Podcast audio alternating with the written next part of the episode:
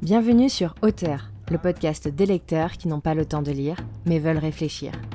Je suis Marie Neumann et je serai votre hôte tout au long de ces lectures où je vous fais découvrir mes écrits.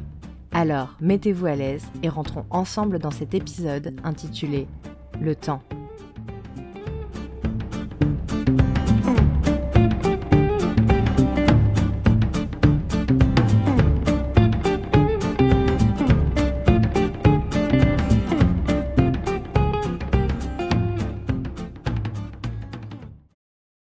Tic, tac, tic, tac, tic, pause.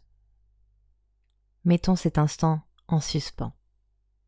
Arrêtons cette horloge qui décide de ce qui est passé, de ce qui est maintenant et de ce qui sera.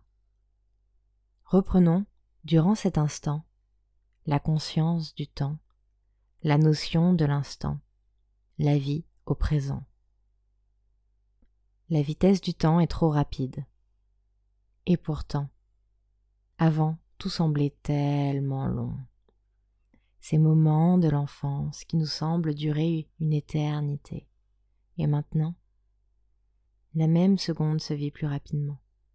Comme si chaque jour, le temps accélérait sans même que l'on s'en rende compte. Nous avons appris la patience, appris des erreurs de notre passé, compris qu'il fallait anticiper pour le futur. Mais qu'en est-il du présent, ce grand oublié? Notre notion du temps est devenue malléable.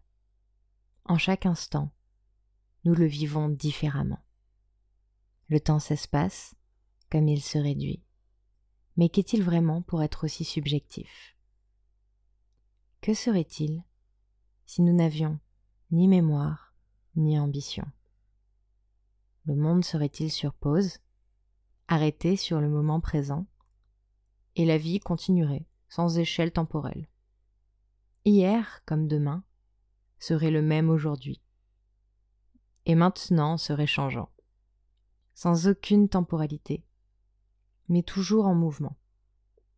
Les horloges ne seraient que des aiguilles en rotation, comme si l'histoire du monde n'était condensée qu'en une seule seconde. Une seconde universelle, disparaissant en un battement de cœur. Tout serait en même temps, anéantissant par la même l'utopie des voyages temporels. Mais en aurait-on vraiment besoin, si le passé comme le futur étaient en même temps? Nos rendez-vous ne seraient que des points nous semblant précis dans ce vaste flou une forme, sans vraiment de bordure, une chose indéfinissable qui, si nous la contemplions, déconstruirait notre concept du temps. Car après tout, qu'est-ce que le temps?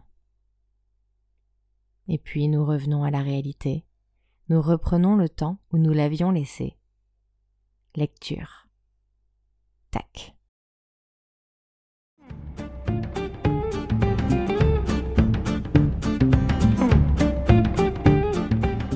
Merci pour votre écoute.